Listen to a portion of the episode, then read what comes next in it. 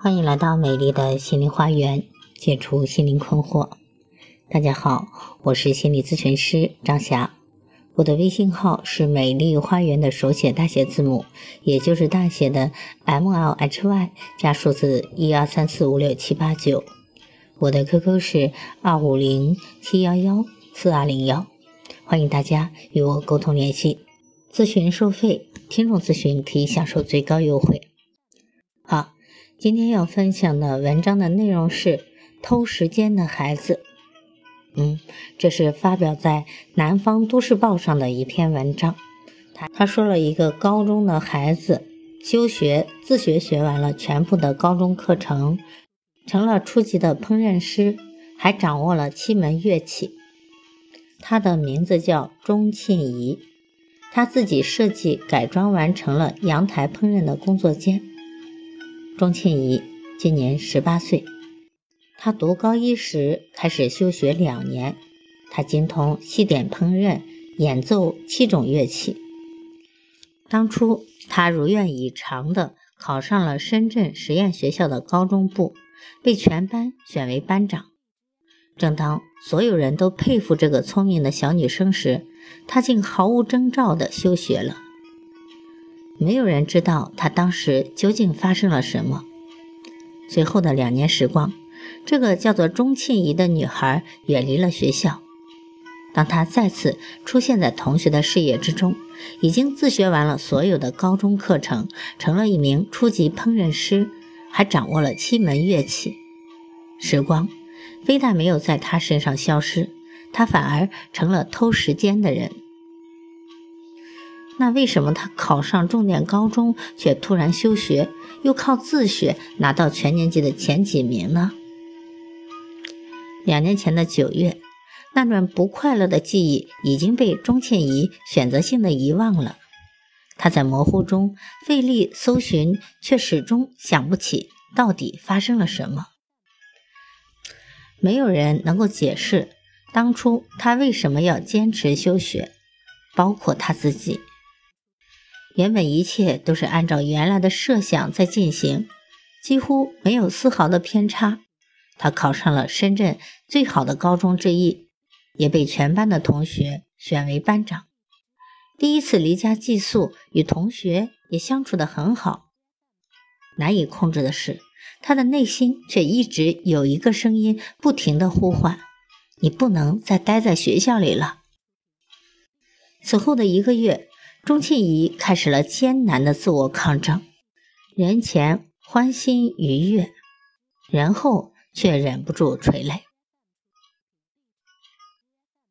各种努力都被证实为是徒劳之后，他想到了自己一直都不愿意接受的事实，那就是抑郁症。随后，他提交了休学的申请，休学，封闭在家。这是他人生中最糟糕的时刻，这个时刻提前到来了。但有时，优秀也许会成为一种习惯。即便是在他最谷底的这一年里，他也没有放弃对高一课程的自学。次年的高二开学，钟倩怡便参加了年级的入学考试，她出乎意料的又拿到了全年级的前几名。当大家以为他已经做好了重返学校准备的时候，他又退缩了。至此，之前一直不愿意承认现状的钟庆怡父母也只能选择接受。他们想办法帮女儿积极治疗。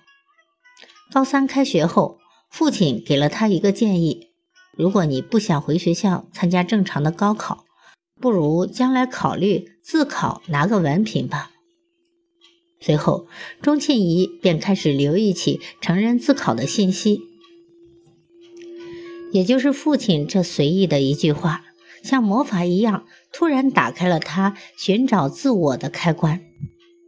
钟庆怡又恢复了对自小喜爱的烹饪的兴趣，他抱着试一试的态度，在去年年底，他大胆地走进了一家烹饪培训学校的校长办公室。他跟校长说：“我想学习烹饪，但我也许有自己的一些想法，希望在学习中允许不要每一步都跟着学校的节奏走，好吗？他的出格要求得到了校长的首肯。在此后的学习里，钟庆怡的小宇宙完全爆发出来了。钟庆怡向校长提出的要求，并不是想表明自己在周围多是小学学历的同学之间有多么特殊，他要的是学校能够给他创新的空间。每堂正常的西点烹饪课之后，钟庆怡绝对不会把时间浪费在休息上。他学习大量的与烹饪有关的化学知识，想弄清楚曲奇由软变硬发生了什么变化，虎皮面包表面的虎皮是如何形成的。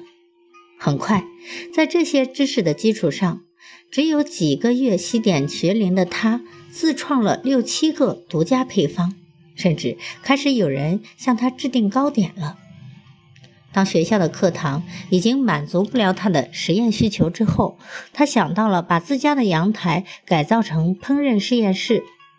历时三个月，他自己设计装修的图纸，亲自去建材市场考察原材料材质和价格，并拿出了从小理财获得的三万元的收益，成功打造了一间。欧式田园风格的烹饪房，看到烹饪房从图纸变成现实，钟庆怡突然明白了，不能再被抑郁症左右了，必须拿到高中文凭，去法国的蓝带烹饪艺术学院留学，让全球顶尖的餐厅以及米其林餐厅的厨师都成为自己的老师。坚定了出国留学的信念之后，钟庆怡再次抓紧了高中课程的学习。之前一直没有放松的高中自学计划，让他的学习显得非常顺利。平时周一到周五，他都需要在烹饪学校上课。中午两个半小时的休息时间，当别人都用来聊天和睡觉时，钟庆怡却在做高中课本练习和背诵雅思单词。休学两年，他希望自己能够最快在明年拿到高中学历，获得法国留学的申请资格。六月，从前一同升入高中的朋友们已经完成了高考，正享受假期。钟庆怡却没有心生羡慕。他说：“如果我没有做出休学的决定，我应该和他们一样考上一个好大学。”但是我这两年却给我带来了常规人生轨迹之外更多的东西。逐渐走出抑郁症的困扰之后，钟庆怡开始释放自己。他还自学了七种乐器，其中有一样就是小时候怎么也学不下去的钢琴。他说，有一次我去学葫芦丝的朋友家里参观，他指着钢琴对我说：“如果钢琴不练，那就是一堆废铁。”回到家。钟庆怡拿出了尘封多年的琴谱，打开了早已落满灰尘的琴盖，苦练几个月，终于有了相对熟练的技艺。他现在还在尝试作曲作词。钟庆怡也在尝试多接触新的朋友，每周都有那么三四天，他的身影都活跃在华侨城 OCT 的回响剧场、纸书房。或者穿梭于中心书城和广场间的各种同城活动，很快他便拥有了各个年龄层次的朋友。他见过很多人，也了解了很多他人的风景，而这些都成为这两年他额外获得的财富。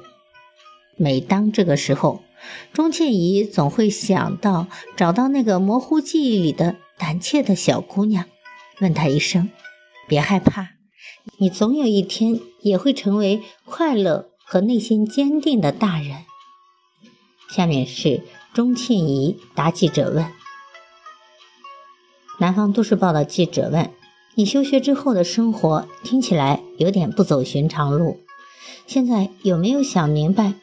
或许是你当初潜意识里不想被学校的规划所束缚，所以才出现了抑郁症呢？钟倩怡说。